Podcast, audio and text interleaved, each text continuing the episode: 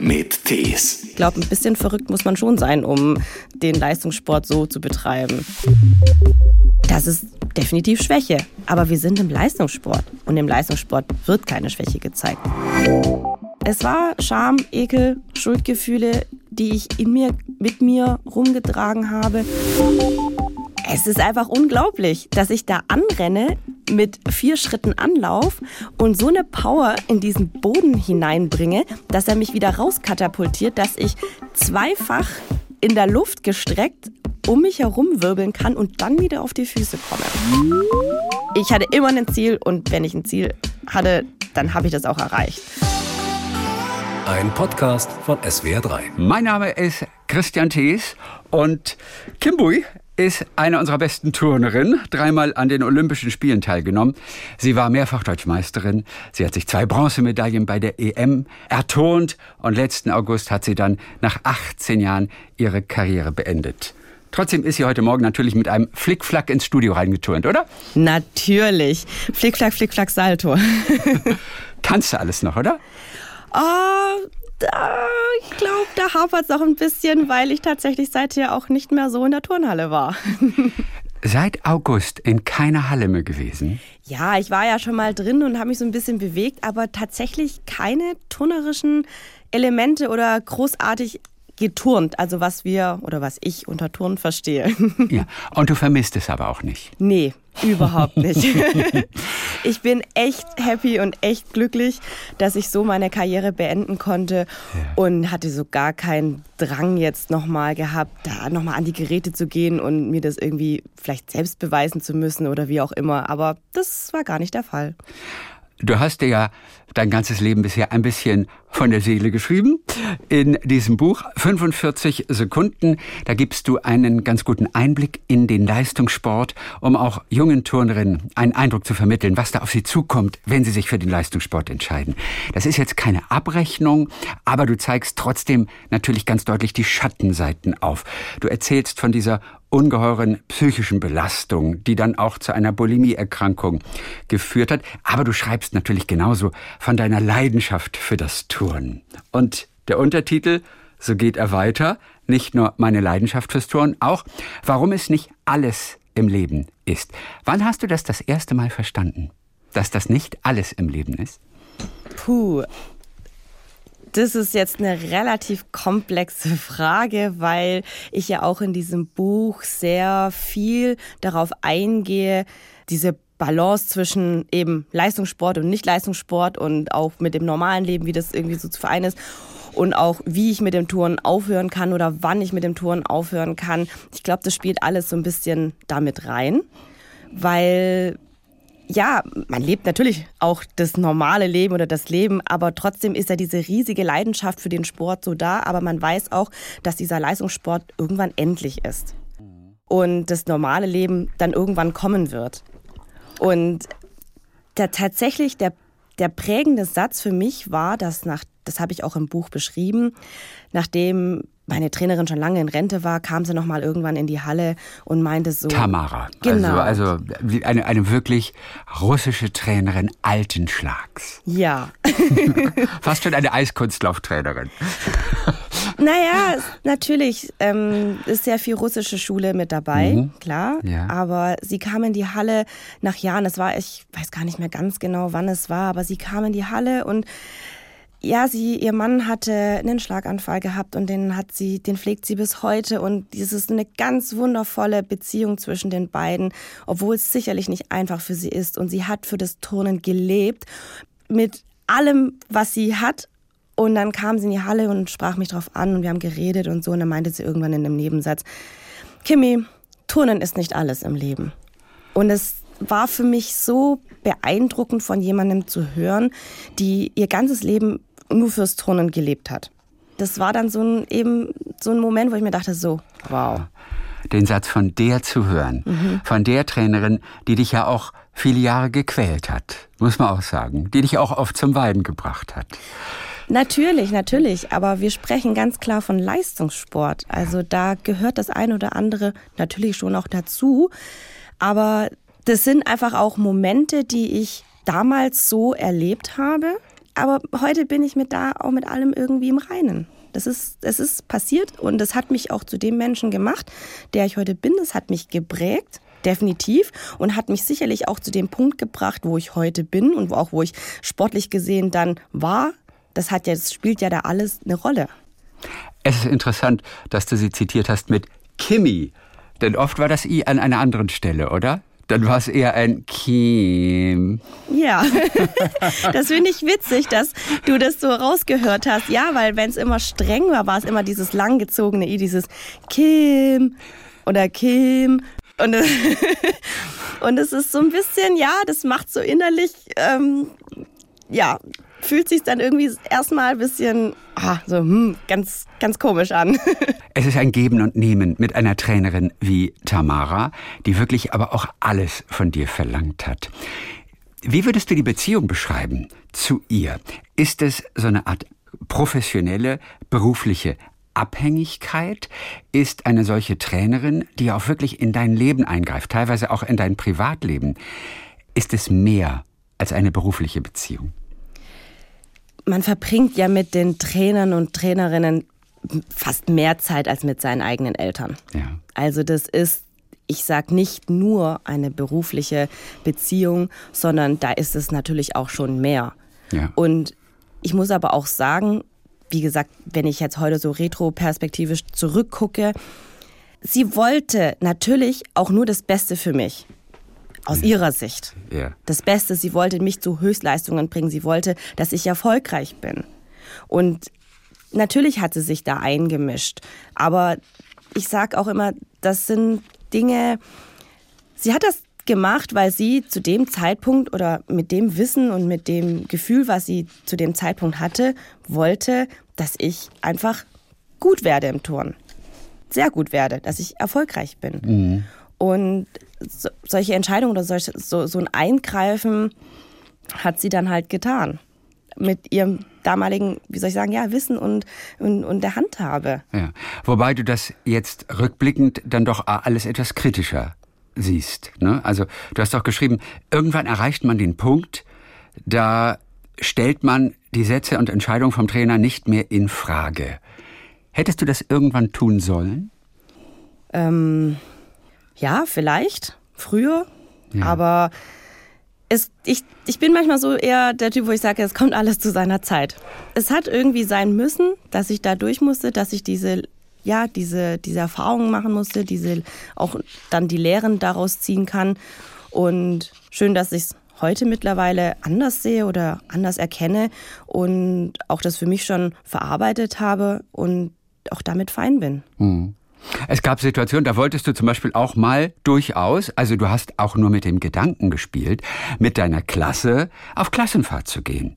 Das hast du dann ja auch mal so angesprochen, bist aber auf wenig Verständnis gestoßen, oder? Kam für einen Trainer Leistungssport eigentlich nicht in Frage. Ja, das ist tatsächlich schwierig.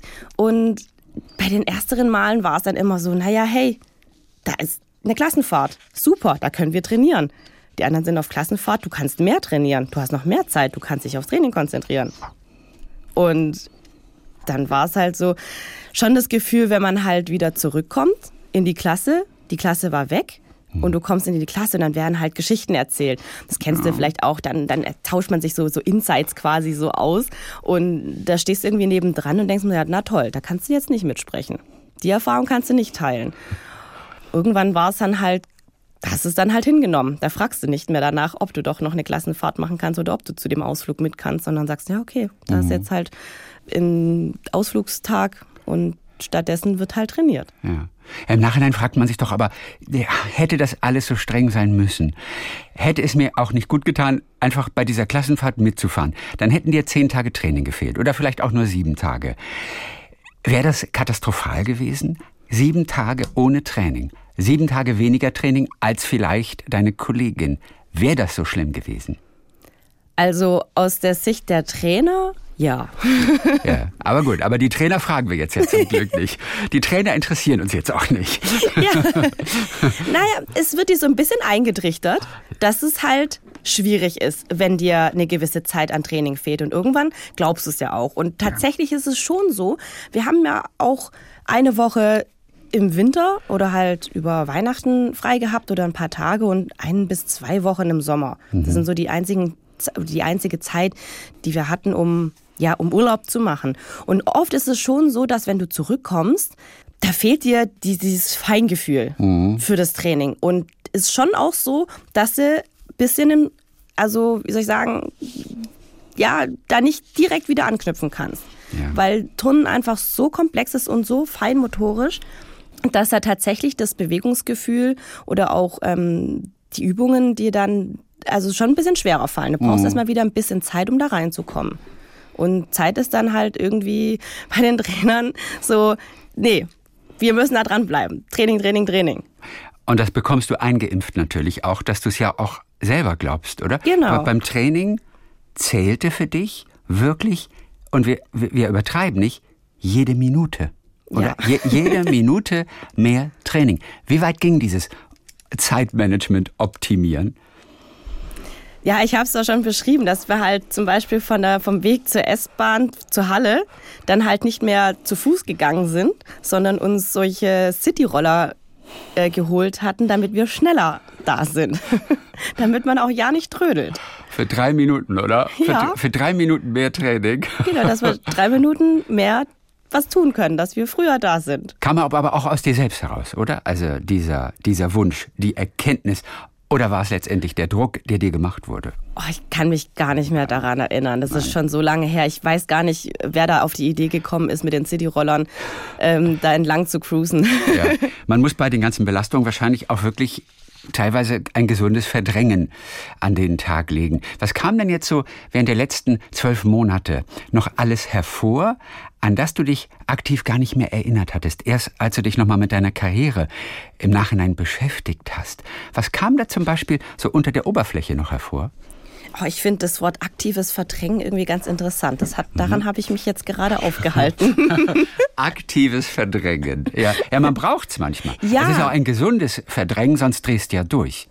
Ja, ein aktives, gesundes Verdrängen, natürlich, ja. weil das gehört, ja, so wie du sagtest, das gehört schon ein bisschen da dazu, um das zu machen. Ich glaube, ein bisschen verrückt muss man schon sein, um den Leistungssport so zu betreiben. Mhm. Und was da noch an die Oberfläche gekommen ist, hm. Ja, Dinge, an die man sich so gar nicht mehr erinnert hatte plötzlich. Ach, guck mal, tatsächlich, so war das ja auch damals. Ja, schon auch die Zeit mit Tamara tatsächlich. Ja. Also die Zeit, ähm, wo ich auch die ähm, Essstörung hatte, die ich auch sehr eindringlich beschrieben habe in dem Buch. Das ist schon so eine Zeit, die so, ja, die ich schon verdrängt habe mhm. und die mir nicht so klar mehr ist. Ja. Und da musste ich schon ein bisschen graben, um da irgendwo Erinnerungsschnipsel zu haben. Mhm. Weil man es einfach als selbstverständlich hingenommen hat und auch natürlich nicht hinterfragt hat. Wenn wir das lesen, dann denken wir Leser oft einfach nur, wie übergriffig kann man als Erwachsener einer Jugendlichen gegenüber sein? Also du beschreibst dir eine Szene, als du mal gegähnt hast beim Training, ja, und dann kommt aber so ein Spruch irgendwie, du solltest nicht so viel Sex haben zwischendurch. Das ist ja übergriffig und eigentlich ist es eine Frechheit, eigentlich. Ja, und damals habe ich es einfach hingenommen. Mhm. Das, ist, das hinterfragt man nicht. Als junge Athletin in dem Umfeld, in dem Rahmen, hinterfragt man das nicht. Aber ich sauer warst du nicht. trotzdem schon. Ja, ne? natürlich. Als du es gehört hast. Ja. Also, aber ich habe das halt nie nach außen hin irgendwie hingetragen. Also ich habe das nie, ich habe, also ja, das liegt vielleicht auch natürlich auch irgendwo ein bisschen an meinem Naturell, dass ich jetzt nicht direkt äh, voll dagegen poltere oder mhm. so diese Emotionen, diese Empörtheit vielleicht auch direkt nach außen hintrage. Ich meine, ich habe einfach in der Zeit natürlich viel in mich hineingefressen, so wörtlich sogar auch. Wer Leistungssport macht, der hat ja Druck. Also die Erfolge müssen ja da sein, äh, wenn man etwas erreichen will. Du hast natürlich auch deine geliebten Kollegen irgendwie auch als Konkurrentinnen natürlich. Wie hast du Druck empfunden? Als belastend, als fast nicht existent, weil du ja auch turnen wolltest? Ich glaube, das ist, man macht sich, glaube ich, selbst natürlich Druck erstmal. Also, weil man ja gut sein will. Mhm. Man investiert ja da Zeit da rein. Und da möchte man auch, dass es irgendwo sich lohnt oder da zumindest ein gutes Ergebnis rauskommt. Ja. Und das ist erstmal ganz klar der Selbstdruck. um was zu erreichen. Aber natürlich, wie gesagt, man ist im Leistungssport und dann gibt es halt natürlich auch den Druck von außen, von den Trainern. So wie du sagtest, die Leistung muss ja dann auch irgendwo kommen, die muss dann auch irgendwie stimmen und die Erfolge müssen ja dann kommen. Der Weg dorthin ist nur problematisch. Als junges Mädchen, ich glaube, jeden Tag bei jedem Training gewogen zu werden, das ist Druck. Auch irgendwann natürlich einfach selbstverständlich. Aber alleine mit dieser einen Handlung wird ja unglaublich Druck ausgeübt. Absolut. Das kann nicht gesund sein, ist nicht gesund und das macht halt auch so viel mit der Psyche. Das ist, ja, das, das Traurige ist ja eigentlich, dass wir halt im Leistungssport sind. Und das ist jetzt, wir sprechen das nicht nur vom Turnen, das ist ja in ganz vielen anderen Sportarten so, dass es immer ums Gewicht geht. Sind wir mal ehrlich, dass es in so vielen anderen Sportarten der Fall ist, wo es, ja, wo viele das vielleicht auch gar nicht denken. Über allem steht die Leidenschaft natürlich. Über allem steht das, was du gemacht hast. Also Turnen ist für dich die schönste Sportart der Welt gewesen, auch wenn es mal nicht leicht war. Aber es ist verbunden natürlich mit Entbehrungen, mit äh, großen Schmerzen, mit Verletzungen, mit wieder zurückkommen, wenn ein Band mal wieder gerissen wurde. Man nimmt ja unglaublich viel auf sich. Um einfach mal zu verstehen, was den Reiz dieses Turnens ausmacht. Das in Worte zu fassen ist natürlich nicht, nicht einfach, weil es so allumfassend ist. Mhm. Aber du schreibst, ein Aspekt ist, dass man über sich selbst staunt. Was sind das für Situationen, in denen du dieses Staunen über dich selbst erlebt hast? Zum Beispiel das Element am Boden, was ich als letztes geturnt habe in der allerersten Bahn Radwende, Flickflack, Doppelsalto gestreckt. Ja, so wie du ins Studio gekommen bist heute Morgen. genau, exakt. ja. Das ist ja, das ist, es ist einfach unglaublich, dass ich da anrenne mit vier Schritten Anlauf und so eine Power in diesen Boden hineinbringe, dass er mich wieder rauskatapultiert, dass ich zweifach in der Luft gestreckt um mich herum wirbeln kann und dann wieder auf die Füße komme. Mhm. Das braucht erstmal den, die Dynamik, die Kraft, den exakten Zeitpunkt des Absprungs und auch die Kontrolle in der Luft über den Körper, über Raum und Zeit, um dann auch wieder auf den Füßen sicher landen zu können und nicht irgendwo mhm. aufzuhören in der Luft oder sogar irgendwie zu zerbröseln, weil du nicht auf die Füße kommst. Und das alles geschafft zu haben, ist, ja. ist das größte Gefühl der Welt, oder? Absolut. Das ist das ist unglaublich. Weil das ist, das passiert in so wenigen Sekunden und das sind so, so kleine Nuancen, die das ausmachen, dass es gelingt. Das ja. ist ja nicht nur bei diesem Element, es gibt ja noch genügend andere Elemente im Turnen, dass es auf solche kleinen Nuancen einfach ankommt und Oftmals, das ist auch ganz interessant, zum Beispiel nach dem Urlaub, wenn ich, das ist mir immer ein Bachen aufgefallen. Da machen wir da mache ich solche Flieger wie ein Gingersalto oder ein Jägersalto. Und nach dem Urlaub passiert das wahnsinnig schnell für mich, gefühlt. Ich mache dieses Element, ich komme wieder, also ich mache und das Element habe ich schon zigtausend Mal gemacht. Und dann mache ich es wieder nach dem Urlaub, da bist du mal ein bisschen eben nicht mehr so spritzig, bisschen langsamer. Und das ist das, was ich vorhin äh, versucht habe zu erklären, diese Feinmotorik. Dann machst du das Element und dann ist es so schnell abgelaufen. Und wenn du dann wieder drinnen bist in dieser Routine, in diesem, in diesem Gefühl, in diesem Machen, dann habe ich das Gefühl, dass es, du hast, ich habe in jedem einzelnen Moment dieser Bewegung die volle Kontrolle, was ich da mache, um dann wieder das Element zu greifen. Mhm. Aber das ist, das sind solche, solche Feinheiten. Ich glaube, das versteht auch nur jemand, der wirklich da diese Turnelemente auch mal selbst geturnt hat. Ja, lässt sich dieses Glücksgefühl mit irgendwann aus dem normalen Leben vergleichen? Also man würde wahrscheinlich immer einen Orgasmus oder sowas hinzuziehen, aber ich vermute, das hinzukriegen ist noch besser.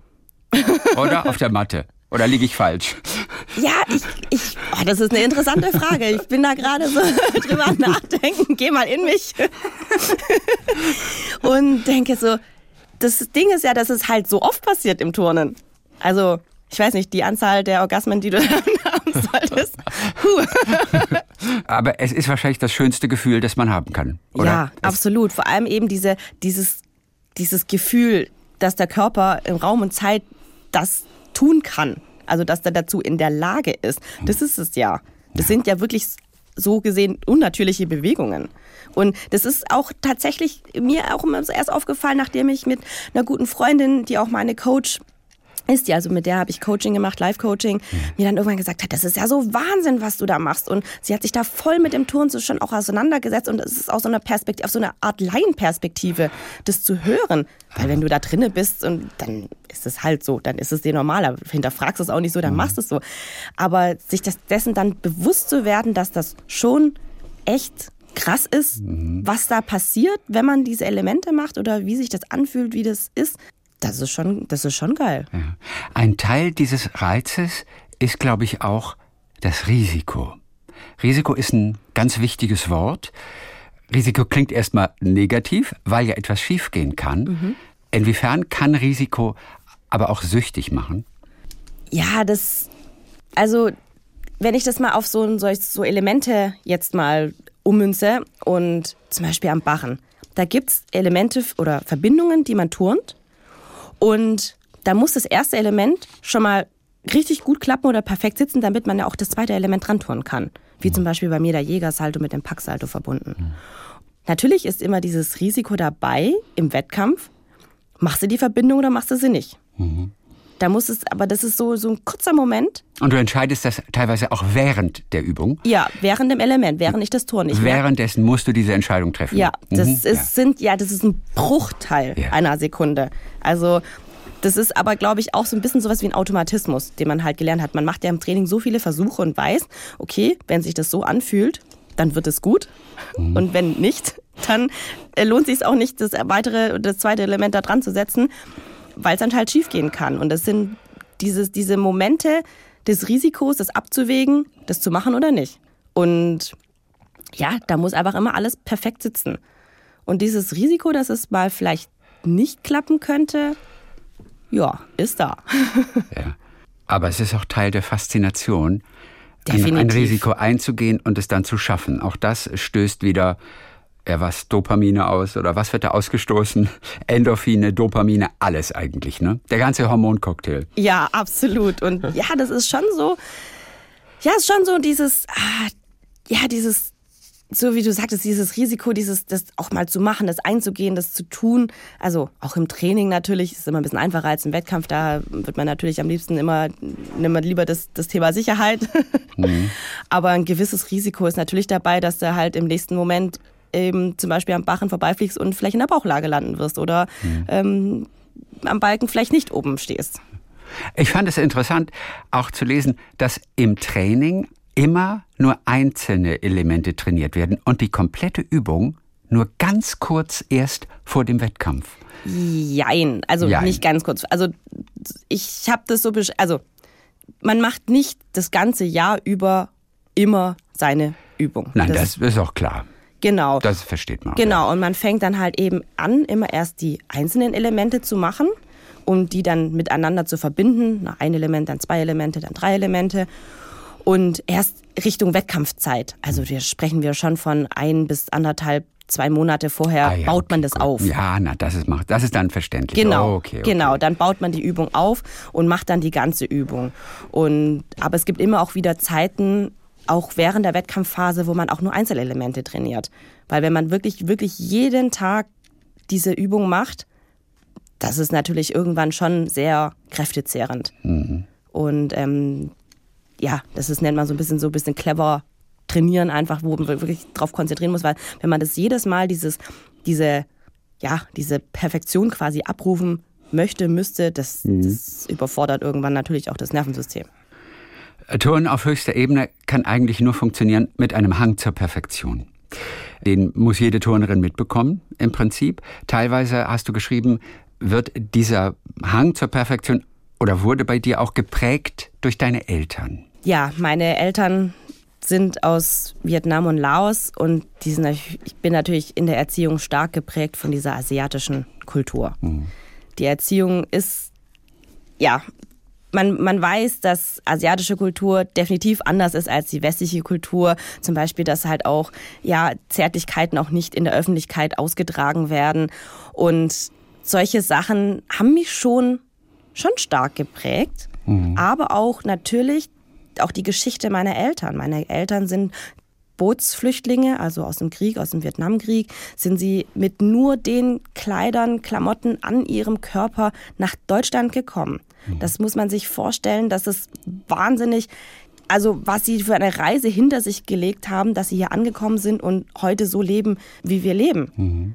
Und das muss ich mir immer wieder hervorholen. Und das ist natürlich so, mein Vater hat mir dann auch immer gesagt, er möchte, dass ich einen guten Abschluss habe, dass ich dass ich es leichter habe als als sie, wie sie halt hierher gekommen sind. Er möchte mir das alles ermöglichen. Das war halt relativ streng.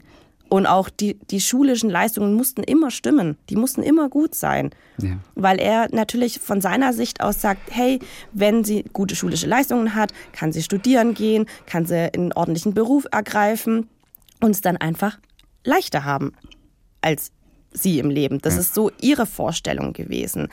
Und das hat mich halt wahnsinnig geprägt, dass ich immer gut sein muss in der Schule, aber ich wollte natürlich auch gut sein im Turnen, weil wenn ich etwas mache und so hat, haben mir meine Eltern mir das beigebracht, wenn du das was machst, dann machst du es auch richtig, dann machst du es ordentlich, dann machst du es auch sehr gut. Mhm. Wer gute Noten hat, ehrt seine Eltern, ne? Genau. Ist ein geflügeltes Wort unter Vietnamesen. Ja. Habe ich gelesen bei dir. Eine Eins ist besser als eine Zwei. Definitiv. Aber eine Zwei ist natürlich auch super. Gesund ist es natürlich, wenn Eltern sagen, die 2 ist auch super. Und wenn du eine 3 hast, ist es auch okay. Deine Eltern wollten aber ein kleines bisschen mehr mhm. für dich. Inwiefern hast du ihnen auch das ein bisschen verziehen, diese Strenge, weil sie eben auch selber diese unglaubliche Geschichte haben und sich durchgesetzt haben und dir natürlich vieles ermöglichen wollen. Ist das auch ein, ein Grund dafür, dass du vielleicht auch, auch Strenge verziehen hast? Das definitiv. Menschen treffen Entscheidungen mit dem Wissen, was sie zu dem Zeitpunkt haben, mhm. mit dem Wissen, mit der Erfahrung, die sie haben.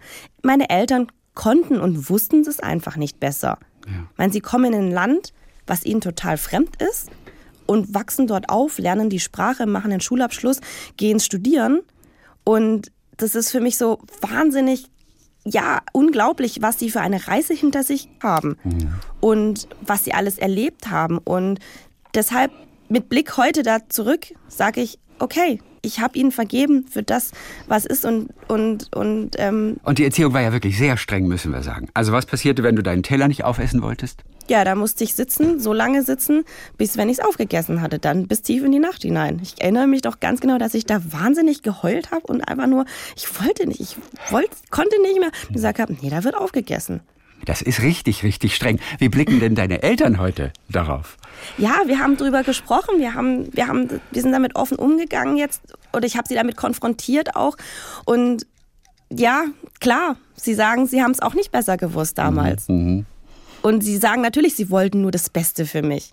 Das verstehe ich auch. Jede, äh, jede ähm, äh, Eltern wollen das Beste für ihr Kind. Öffentlich hat man noch keine Zärtlichkeiten gezeigt, hast du gesagt. Küssen und Kuscheln, das war zu Hause unbekannt. Hast, ja. du, hast du auch geschrieben. Wie hast du denn so auf die Familien von deinen Freundinnen geschaut? Da war das ja dann alles ganz anders, ne? Ja, das war, das, da gibt es ein paar Situationen. Ich war zum Beispiel bei meiner Trainerin damals zu Hause. Da habe ich über über, übernachtet, einfach weil es am nächsten Tag besser war, für sie mich ins Training zu bringen. Da musste meine Mutter mich da nicht noch weit fahren. Das, ja. Oder sie, zu der Zeit hatte sie, glaube ich, konnte sie oder hatte sie noch nicht den Führerschein gehabt. Mhm. Und ja, dann haben der Vater oder die Mutter einfach eine gute Nachtgeschichte vorgelesen und dann gab es immer einen gute Nachtkuss. Und irgendwann dachte ich mir so, hm, ich bekomme das nicht zu Hause. Ich möchte das auch. Und das sind aber so, so Gefühle oder so, so Sachen, die ich erst heute so, so wirklich so aufgearbeitet habe für mich, was sich für damals immer irgendwie seltsam angefühlt hat und mich immer gefragt hatte, irgendwas ist komisch, aber ich das damals irgendwie nicht, nicht verstanden habe oder nicht, oder nicht einordnen konnte. Und dann dachte ich mir so, ach, das würde ich auch. Und dann bin ich nach Hause gegangen und habe dann irgendwann gesagt, hab, ich möchte auch einen gute Nachtkuss. Du hast es sogar ausgesprochen. Ich habe es ausgesprochen, aber das war seltsam und das war vielleicht einmal dann und dann war es das auch. Ja. Aber das sind solche Dinge, genauso wie wenn ich bei den anderen Turnerinnen geschaut hatte, da haben die die Eltern oder die Mutter, der Vater das Kind zum Turnen, zum Training gebracht oder auch wieder abgeholt und dann gab es immer einen Abschiedskuss oder einen Begrüßungskuss. Mhm. Entweder auf die Stirn oder auf den Mund, wie auch immer. Und ich habe da immer hingeguckt und habe so, das ist komisch ich habe das nicht. Ich bekomme das nicht. Nein. Und das ist als, als, als junges Kind, das hinterfragt man ja nicht so direkt. Also das ist so, das sind Gefühle, die kann man nicht einordnen so richtig. Und heute verstehe ich, hm, okay, ich weiß, das war so, so eine Art Mangel für mich oder so eine, so eine, irgendwo so eine, so eine, halt etwas, was irgendwie nicht gepasst hat. Und trotzdem lieben deine Eltern dich ja genauso. Das heißt, wie wird bei euch Liebe ausgedrückt? Ja, ich weiß, dass meine Eltern mich total lieben und alles für mich tun werden und würden. Also meine Mama, wenn die, die drückt ihre Liebe einfach mit Kochen aus. Sie kocht wahnsinnig viel, so gut und so lecker. Und das ist einfach immer unglaublich und will immer, dass ich alles mitnehme, was noch übrig bleibt. Immer wenn ich nach Hause komme zum Essen, dann kriege ich immer ein großes Care-Paket an Essen mit und das reicht mir dann noch für die nächsten Tage. Da bin ich auch ganz froh drum. Und mhm. das ist so ihre Art, ihre, ihre Liebe zu mir zu zeigen. Und mein Vater, das so ich erwähnt hat, er möchte, dass ich da einfach eine gute Ausbildung habe, ein gutes Studium hinlegen kann. Er hat selbst so viel gearbeitet. Er ist Apotheker gewesen und ist immer noch Apotheker und arbeitet und sagt, hey, ich möchte, dass, wenn ich irgendwann mal nicht mehr da bin, dass ihr dann noch was habt, dass ihr, dass ihr Geld habt, dass ihr davon noch leben könnt. Auch wenn es vielleicht nicht so viel ist. Aber das ist so die, ja, die Art und Weise, wie meine Eltern ihre Zuneigung zu mir zeigen. Perfektion ist eine Seifenblase. Hast du geschrieben? Du wünschtest nur, du wärst eine persische Teppichknüpferin manchmal. Wo kam denn diese Geschichte her, die du auch in deinem Buch aufgeschrieben hast? Ja, ich glaube aber, dass tatsächlich, dass der Autor das damit ein, ja. Ein, ja, ein, ja. hat einfließen lassen mit diesem, mit diesem Fehler, den man da bei persischen Teppichknüpfern extra macht, dass es halt eben nicht ganz perfekt ist. ja, der würde vielen natürlich von uns gut tun, einfach nicht immer perfekt sein zu wollen. Dadurch wird alles viel entspannter im Prinzip. Ja, absolut. Also Fehler sind okay, Fehler sind erlaubt im Leben. Und ähm, ja, sie helfen einem ja auch weiterzukommen. Also wenn alles so, also das musste ich auch ich lernen. Da kommt eine wahnsinnige Stagnation ins Leben, wenn man alles perfekt machen möchte. Ja. Da kommt man gar nicht ins Doing. Also ich finde es einfach wichtig jetzt mittlerweile, ja, auch mir selbst einzugestehen, mhm. dass Fehler in Ordnung sind. Und aus Fehlern kann man lernen. Und die bringen einen dann weiter im Leben. Es ist die richtige Zeit auf jeden Fall, um vielleicht auch einige Dinge im Leistungsturnen zu verändern. Einiges ist ja schon in Bewegung gekommen. Das Äußerliche zum Beispiel, wie Frauen dargestellt werden. Im Turn immer noch gerne mal als Püppchen ja, was man alleine bei Standfotos zum Beispiel sieht. und man fängt irgendwann an, selbst im Urlaub sich selber so zu fotografieren. Das heißt, der Klassiker sieht wie aus? Was ist wirklich das Idealbild, was eine Turnerin immer noch darstellen muss eigentlich? Oh, da tue ich mich ganz schwer damit, so wie du mir die Frage stellst, weil was ist denn ein Ideal? Was ist für dich so Na, nicht das Ideal, aber, aber eure Trainer haben ja, haben ja einen, einen Anspruch, wie es aussehen soll. Also ich rede vom, vom Ideal der Trainer. Die wollen ja, dass ihr etwas darstellt das du auch beschreibst äh, irgendwo in diesem Buch. Ja, ich würde. Und was ja wirklich mittelalterlich wirkt manchmal. Ja, schon, du? aber ich würde es auch nicht pauschalisieren wollen. Es sind ja, ja nicht alle Trainer so. Mhm. Es sind teilweise. Aber natürlich ist dieser Gedanke schlank und drahtig und ja, super beweglich und eine super Linie zu haben, das ist, ja, das wäre so wünschenswert, weil das ist ein Ideales, was irgendwo aus der Vergangenheit kommt, aus alten Zeiten.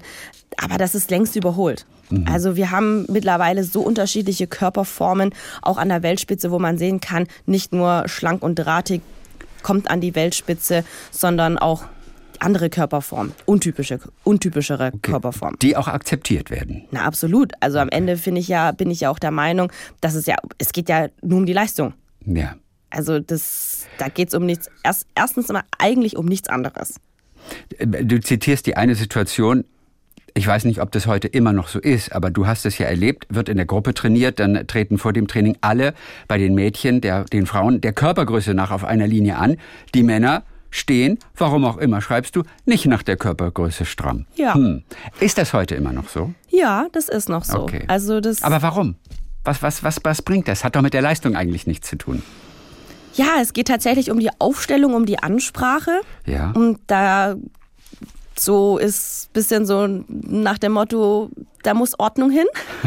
ja, was du aber auch kritisierst in dem Buch. Ja, also. natürlich. Also ich meine, das sind ja auch irgendwo Gedankenanstöße oder mhm. vielleicht mhm. Ansätze, wo man mal darüber nachdenken kann. Ja. Und ähm, dass die Männer sich auch aufstellen, also wie gesagt, das ist so ein bisschen etwas, was zum Turnen vielleicht irgendwie typisch ist, dass man sich halt aufstellt, bevor es losgeht. Der Trainer macht eine, eine kurze Ansprache, vielleicht auch über dem Inhalt oder was auch immer, was ansteht. Und ähm, das gehört dazu. Wenn man das in anderen Nationen anschaut, die machen das auch so. Aber mittlerweile ist es jetzt bei uns klar, am Anfang, ich finde, es gehört dazu, dass man so einen, so einen Start definiert quasi. Also man definiert ja quasi so den, jetzt beginnt das Training, jetzt ist es soweit. Mhm. Ob das aber dann nach der Größe sein muss, sei jetzt erstmal dahingestellt. Aber man, es gibt ja auch, man kann es auch anders definieren. Also es gibt ja auch andere Möglichkeiten, sich eben zum Beispiel in einem Kreis aufzustellen oder so. Das ja. so den Start zu definieren.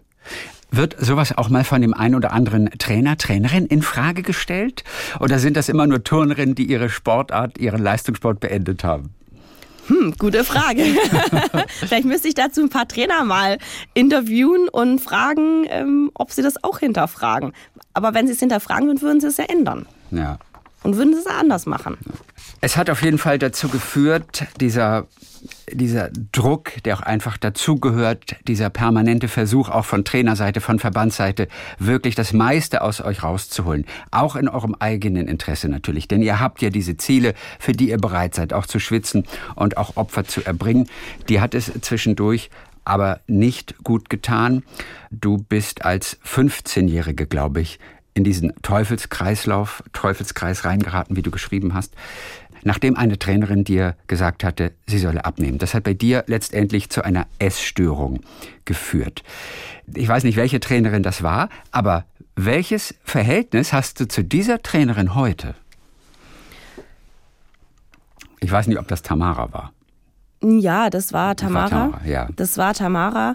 Und ich habe ein gutes Verhältnis zu ihr, würde ich sagen. Mhm. Also ich war bei ihr, ich habe mit ihr darüber gesprochen und habe ihr auch gesagt, dass ich das öffentlich gemacht habe. Und da war sie so, ja, wenn das für dich ein Bedürfnis ist und war, das jetzt öffentlich zu machen, das rauszusagen, dann ist es gut, weil es eine Erleichterung für mich ist. Und das ist es tatsächlich. Es ist etwas, was ich jahrelang mit mir rumgeschleppt habe. Dass ich diese Essstörung, diese Krankheit hatte, das war für mich es war Scham, Ekel, Schuldgefühle, die ich in mir, mit mir rumgetragen habe. Und Schuldgefühle wem gegenüber? Den Trainern gegenüber oder deiner Umwelt gegenüber? Wofür hast du dich geschämt? Für diesen Körper, der zu dick ist? Nee, für die Handlung. Für das, das was ich mir selbst angetan okay. habe. Mhm. Weil ich genau wusste, dass es ja nicht gut ist, was ich da mache. Ja. Das ist ja total, also ist ja, ich wusste, dass es schlecht ist, dass es total dämlich ist, dass ich das tue. Aber dennoch habe ich es getan, weil ich mhm. mir in dem Moment nicht anders wusste, also ich wusste mir anders zu helfen. Mhm. Irgendwann geht es also darum, zwar zu essen, auch damit die anderen sehen, du isst, aber das Essen dann gleich wieder rauszubekommen. Auf der Toilette sehen denn die Verantwortlichen auch jetzt im Nachhinein, dass das ja irgendwie auch krank ist. Sehen die das? Oder ist das Teil des brutalen Spiels? Puh, das ist eine, eine krasse Frage. Mhm. Eine krasse Frage. Denn du bist ja nicht die Einzige. Die meisten gehen nicht an die Öffentlichkeit und berichten dann davon, um ja auch anderen zu helfen, um auch andere über eine Schwelle zu heben. Ähm ja, ich habe das gemacht, weil ich einfach mich jahrelang so alleine damit gefühlt habe. Mhm. Und ich wusste, dass ich dass ich da nicht alleine bin. Nein. Das ist so, dass es, es gibt so viele Betroffene da draußen, aber die wenigsten sprechen darüber. Und es ist nun mal einfach ein Tabuthema. Und es ist aber auch irgendwo eine Schwäche, dass ich das habe, dass ich das, also hatte, Entschuldigung. Ja, ja, klar. Hatte. Dass ich das hatte, das ist ja schon über zehn Jahre her. Und das ist definitiv Schwäche. Aber wir sind im Leistungssport und im Leistungssport wird keine Schwäche gezeigt.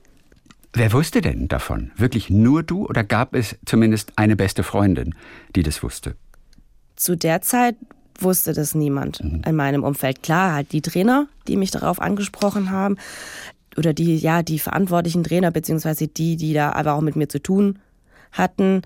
Und dann eben auch meine Therapeutin. Aber es hat lange gebraucht, dass ich auch mit, äh, mit meinem besten Kumpel, mit einer besten Freundin mal das angerissen habe. Nicht wirklich drüber gesprochen, aber dass ich das mal so in einem Nebensatz ein bisschen erwähnt hatte, ja, ich habe dieses Problem in der Vergangenheit gehabt, aber jetzt ist gut. Aber Und- die Trainer haben es auch mitbekommen? Also die wussten auch Ja, von dieser Essstörung? ja. und haben es akzeptiert. Denn irgendwo hat man ja auch eine sogenannte Aufsichtspflicht. Die sind ja auch verantwortlich für dich, weil sie ihr Leben so prägen. Also spätestens da kommt doch der Zeitpunkt, wo auch ein Trainer sehen müsste, das läuft irgendwie falsch. Ja, mh, die eine Trainerin, die mich ja dann drauf angesprochen hatte und mir gesagt hatte, hey, also sie war ja dann ausschlaggebend da dafür, dass ich dann in Therapie gegangen bin, weil sie das dann, wie soll ich sagen, ja, aufgedeckt hatte bei mir. Und es war dann schon irgendwie auffällig gewesen oder ja, es wurde an sie herangetragen, dass ich dieses Problem hatte oder zu der Zeit eben habe und es war, glaube ich, auch so, dass tatsächlich eine Zimmerkollegin, mit der ich auf dem Zimmer war, dann halt eben zu den Trainern gegangen ist und gesagt hat, hey, ich glaube, mit der stimmt was nicht. Und so kam das ans Licht und dann hat mich die damalige Trainerin dann eben angesprochen und gesagt, hey, hör zu, ich weiß, dass du da ein Problem hast, da kommst du jetzt, da musst du raus Okay. das, du musst in Therapie, weil ich möchte, dass du diesen Leistungssport gesund machst. Das heißt, die haben mich dann schon drauf angesprochen und haben dann schon ihre, ja, so gesehen, ihre, ihre, ihre Pflicht, ihre Verantwortung wahrgenommen. Und dann bin ich auch zur Therapie gegangen. Ich habe mir da eine, eine Therapeutin gesucht und habe das, ja, habe das angefangen. Und dann, ja, es kam immer mal wieder so Nachfragen, und wie geht's dir? Und wie läuft's? Und ja, da, ich will ja dann auch nicht so irgendwie viel darüber sprechen oder erzählen, weil ich mir dachte so, naja, vielleicht liegt das Problem ja auch, also auch einfach an dem Sport selbst. Also das, ja, und, und ja, es war eine, eine harte Zeit. Sechs, sieben Jahre lang hast du die Therapie dann gemacht. Was hat dir geholfen? Wie hast du es in den Griff bekommen? Denn eine Essstörung in den Griff zu bekommen, das ist ganz, ganz, ganz schwer. Und viele schaffen es auch nicht. Mit was hast du es geschafft? Boah, das ist auch eine sehr interessante Frage. Ich glaube, das Erste, was mir erstmal geholfen hatte, dass ich da jemanden hatte aus einer neutralen Perspektive, der ich mich einfach anvertrauen konnte. Mit der ich einfach über so viele Dinge reden konnte, die mir auf dem Herzen lagen, die ich mit sonst niemandem besprechen konnte. Ich habe auch zu Hause bei meinen Eltern über viele Dinge nicht sprechen können. Ja, ist Und- auch normal. Macht man auch. Nicht Ja, äh, natürlich. Aber und das kam auch in dem, in dem Gespräch mal mit meinen Eltern nochmal so hervor, dass ähm, ich nach Hause gekommen bin und ihnen viele Dinge erzählt hatte, die mich irgendwie gestört haben im Training, die mich belastet haben. Und sie haben aber nie darauf reagiert.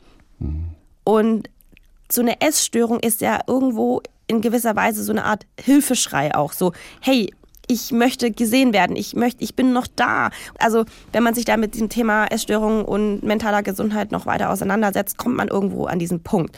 Und wenn ich jetzt so zurückblicke, dann hatte ich jemanden gebraucht, mit dem ich über meine Probleme sprechen konnte. Und wo ich das Gefühl habe, ich werde gehört oder dass mir geholfen wird.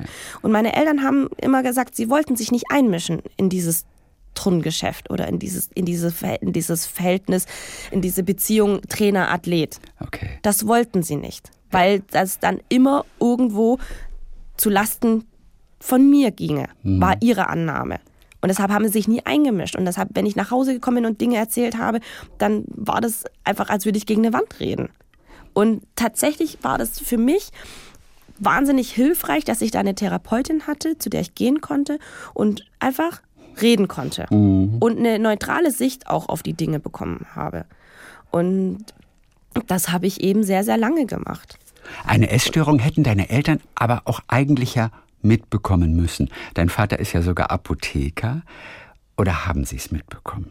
Also mein Vater und auch meine Mutter haben mir gesagt, sie haben es nicht mitbekommen. Also sie haben es ja dann erst mitbekommen, als ich eben bei der Therapeutin war und irgendwann mussten die auch dorthin. Mhm. Ich weiß auch nicht mehr so genau ja. der Grund dafür. Weil du noch minderjährig warst. Weil ich minderjährig war, ja, natürlich. Genau, dann müssen die Eltern auch dann, einmal zumindest mit. Ne? Genau, und dann mussten die da hin und dort haben sie es erfahren. Und mein Vater meinte, das war schon schlimm für sie.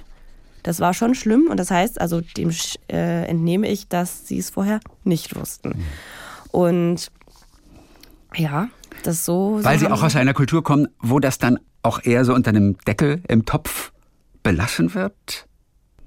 Das ist halt eine ungewohnte Situation, mit der muss man auch erstmal fertig werden als Eltern. Ne? Man ist überfordert dann Absolut. Auch. Ich glaube, dass meine Eltern wahnsinnig überfordert ja, damit waren. Klar. Und auch, wir haben ja auch dann zu Hause nicht weiter drüber gesprochen. Ja. Also das ist ja das Nächste. Also da sind wir wieder bei dem Thema, äh, man spricht nicht da über Gefühle oder über Probleme. Ja. Die werden dann so ein bisschen unter den Teppich gekehrt und schlummern da so ein bisschen. Und dann muss sich jeder selber gucken, wie er damit klarkommt. Und das ist natürlich in dem Fall nicht so hilfreich. Was passierte denn nach der Therapie mit deinem Körper, als du diese Essstörung in den Griff bekommen hast? Denn dieses Wunschgewicht für die Trainerinnen und Trainer hast du ja sicherlich nicht mehr auf die Waage gebracht fortan. Naja, das Ding ist, ich bin gewichtstechnisch, gewichtstechnisch nicht so auffällig gewesen. Ah, okay. Das ist so, ich war dann nicht so äh, dünn und so drahtig, dass ich aufgefallen wäre dass ich da aus dem Raster gefallen wäre. Und ähm, ich habe das dann irgendwann, ja, das, die, diese, diese Krankheit, ich, das ist so, am Anfang war es sehr oft, wo ich mich erbrochen habe und es wurde dann gegen Ende immer weniger. So ein bisschen so peu à peu, wie man das dann so, so absetzt quasi. Mhm. Klingt total doof, aber es wurde dann immer weniger und irgendwann hatte ich für mich beschlossen, nee, so geht es jetzt nicht mehr weiter. Das kannst du dir und deinem Körper und in gewisser Weise auch deinem Umfeld nicht antun. Kam von alleine, aber die Erkenntnis. Also du hast es selber. Ja, es verstanden. kam von, ja. Aber war das ein bestimmter Moment, äh, der so eine Art Mini-Trauma war? Denn um sich zu diesem Entschluss durchzuringen, etwas zu machen, da muss ja einiges passieren. Der Leidensdruck muss in dem Augenblick so groß gewesen sein, dass du es erkannt hast und dass du etwas getan hast aktiv? Ich versuche mich doch mal wieder daran zurückerinnern. Ja, das ist so eine Zeit, wie gesagt, diese ganze Zeit in dieser Vergangenheit ist so verschwommen für mich, weil ich wirklich irgendwo immer, ja, so ein, so ein, so ein krasses Doppelleben irgendwie gefühlt, gelebt habe, weil man da man ist in diesem normalen Leben und man ist immer permanent auf der anderen Seite mit sich und seinem Gewicht und seinem Körper beschäftigt. Und was es damals war, ich kann es gar nicht mehr ja, sagen. Ja. Ich weiß es nicht mehr. Ja. Nein, es ist ja auch interessant. Es war auch ein Leben, eine Karriere voller Eindrücke, voller Belastung, auch wenig Zeit eigentlich durchzuatmen und zu reflektieren du bist ja auch, gerade wenn du nebenbei dann dein Studium auch noch begonnen hast, eine Ausbildung, ja, neben dem Leistungsturn, das geht ja von der Stundenzahl schon gar nicht zusammen, im Prinzip alles. Und dennoch hast du es gemacht, weil du einfach funktioniert hast. Absolut. Und, Und wenn ich jetzt heute so zurückblicke, denke ich mir so, wie krank ist das denn gewesen? Was für ein Pensum ich da abgespult habe. Ich, ich, ich, wenn ich jetzt so zurückblicke, weiß ich gar nicht, wie ich das überhaupt geschafft habe oder wie ich das überhaupt schaffen konnte. Ja, eben, du hast an der Uni auch noch studiert. Ich weiß, wie, viel, wie viele Stunden am Tag, jeden Tag auch trainiert? Also jeden, Sechs? Ja, jeden Tag so fünf, fünfeinhalb Stunden. Also nur reine Trainingszeit erstmal. Mhm. Und ähm, dann kommt natürlich auch noch die Hinfahrt und die Rückfahrt ja. und auch noch äh, Physiotherapie darf ja auch noch, darf man auch nicht ja. äh, vernachlässigen. Immerhin drei Minuten gespart mit dem Cityroller. also, ja. Ja, also irgendwann hatte ich ja dann auch ein Auto, bin ja dann Auto gefahren, aber mhm. wir, wir wissen, äh, Verkehr in Stuttgart ist auch nicht immer super. Nee.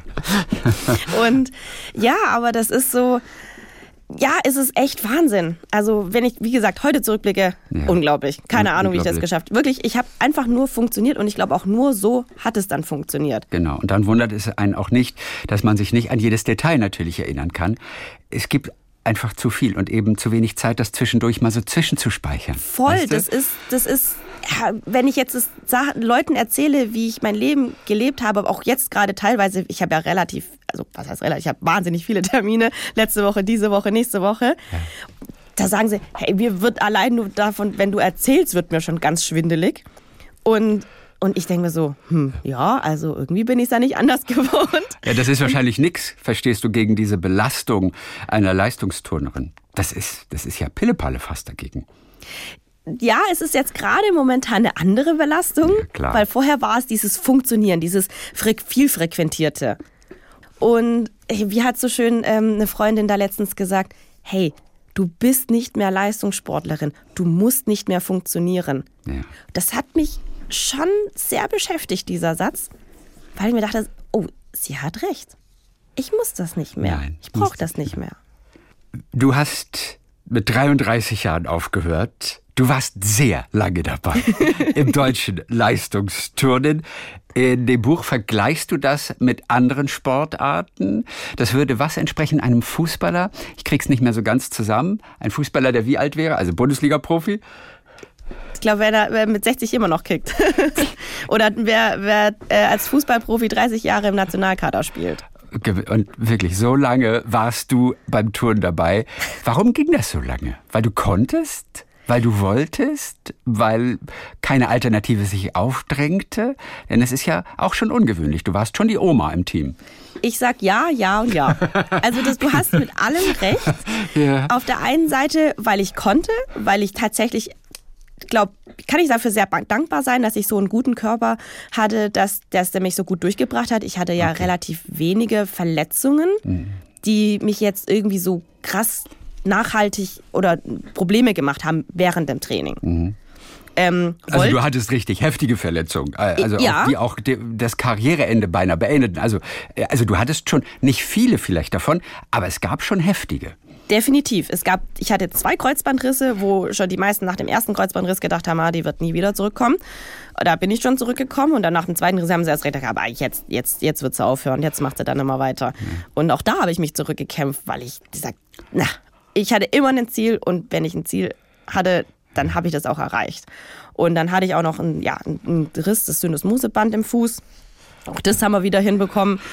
Und ja, ein bisschen die Schulter tatsächlich auch, da ich ein bisschen Schmerzen hatte ja. des Längeren und äh, eine längere Zeit. Aber irgendwie bin ich trotzdem durchgekommen. Okay. Ich bin relativ gut durchgekommen durch Hat es auch mit den Genen zu tun? Hast du auch gute Gene? Ich denke die, die schon. das be bevorzugen? Ja, schon. Ich denke schon. Also ein, ein Trainer meinte immer zu Marcel Nguyen immer die asiatische Leichtbauweise, hm. äh, die ihn so dahin gebracht hatte. Und ich glaube, es stimmt vielleicht auch ein Stück weit für mich. ja, nochmal darauf zurückzukommen, auf dieses, ja, ich konnte und wollte natürlich. Ich hatte immer noch dieses Ziel gehabt, was zu, ja, vielleicht auch mir selbst zu beweisen. Wie gesagt, ich hatte ja lange dieses, dieses Gefühl, ja, was soll ich machen? Da sind wir wieder bei dem dritten Punkt, dass es keine anderen Alternativen sich aufgetan haben, mhm. weil ich immer in diesem Turnzirkus drinne war und ja, auch nichts anderes gesehen habe oder konnte, wollte und dann dachte ich, ja, ich, man hält ja da gerne daran fest, an dem, was man macht. Und wenn man was gut kann, dann macht man das halt weiter. Und ich habe ja auch gesehen, dass es auch noch funktioniert. Es ist ja nicht so, dass ich irgendwo ganz hinten mitturne und nur noch in Deutschland auf Platz äh, 8, 9, 10 bin, mhm. sondern ich bin ja noch Teil dieser Kernmannschaft und war Leistungsträgerin mhm. und wusste, dass wenn ich da meine Leistung abrufe, bin ich dabei. Und deshalb bin ich auch daran dabei geblieben. Und deshalb war das auch so, dass ich einfach so lange meine Karriere machen konnte. Ich meine, 33 ist ja echt bei den, bei den Leichtathleten, da, da beginnt ja erst quasi äh, die Blüte der Karriere. Und bei uns im Turn, da sind wir schon weit eigentlich über dem Zenit. Ja. Wie gesund fühlst du dich nach 18 Jahren Leistungsturnen? Sowohl körperlich als aber auch seelisch ja, 18 Jahre Leistungsturnen, ich weiß, dass diese Zahl irgendwann mal irgendwo aufgekommen ist. Das ist ein bisschen schwierig, weil ähm, ich war über 20 Jahre lang im Bundeskader. Ja, das stimmt. Du hast mit 10 letztendlich bist du ja so eingestiegen ins Leistungsturnen. Genau. Heute bist du 33, da kommen wir schon 34 auf mittlerweile 34 schon. schon, da kommen wir aber auf 23 ähm, ja. aktive, heftige Jahre, die natürlich ihren Preis verlangt haben. Ja, aber du stehst morgens ohne Schmerzen auf? Ja. Also das, mir geht's das ist schon mal gut. Das schafft nicht jeder Ex-Bundesliga-Profi. äh, kaum einer, glaube ich sogar. Ja, mir geht's sehr gut, muss ich sagen. Ich habe auch in den letzten Jahren sehr viel dafür getan und habe auch ganz tolle Physiotherapeuten und Ärzte um mich herum gehabt, die mich da immer wieder ja auf die Beine gestellt haben und sich um mich gesorgt haben, um sich um mich gekümmert haben. Und meinem Körper geht's wirklich sehr, sehr gut. Also ich kann mich da nicht beklagen. Ich hatte am Anfang, nachdem ich aufgehört hatte, tatsächlich so ein bisschen Hüftprobleme. Mhm. Aber das lag so ein bisschen an meiner Beckenstellung. Das war auch ganz interessant, nachdem die ganzen großen Bauchmuskeln nachgelassen haben. Verändert sich ja so diese Beckenstellung, die dann so ein bisschen nach vorne kippt. So eine Art Hohlkreuz kann man sich ja vorstellen, so ein bisschen extremes Hohlkreuz. Mhm. Da habe ich Hüftschmerzen bekommen, bis wir entdeckt haben, dass ich ein bisschen mehr meine unteren Bauchmuskeln trainieren durfte, ja. dann hat sich das Problem wieder erledigt. Das ist schon krass, was der Körper da so ähm, dann, ja. dann, dann macht. Aber mir geht es jetzt, wie gesagt, sehr, sehr gut. Aber ich mache auch nicht so viel Sport. Was wirklich erstaunlich ist.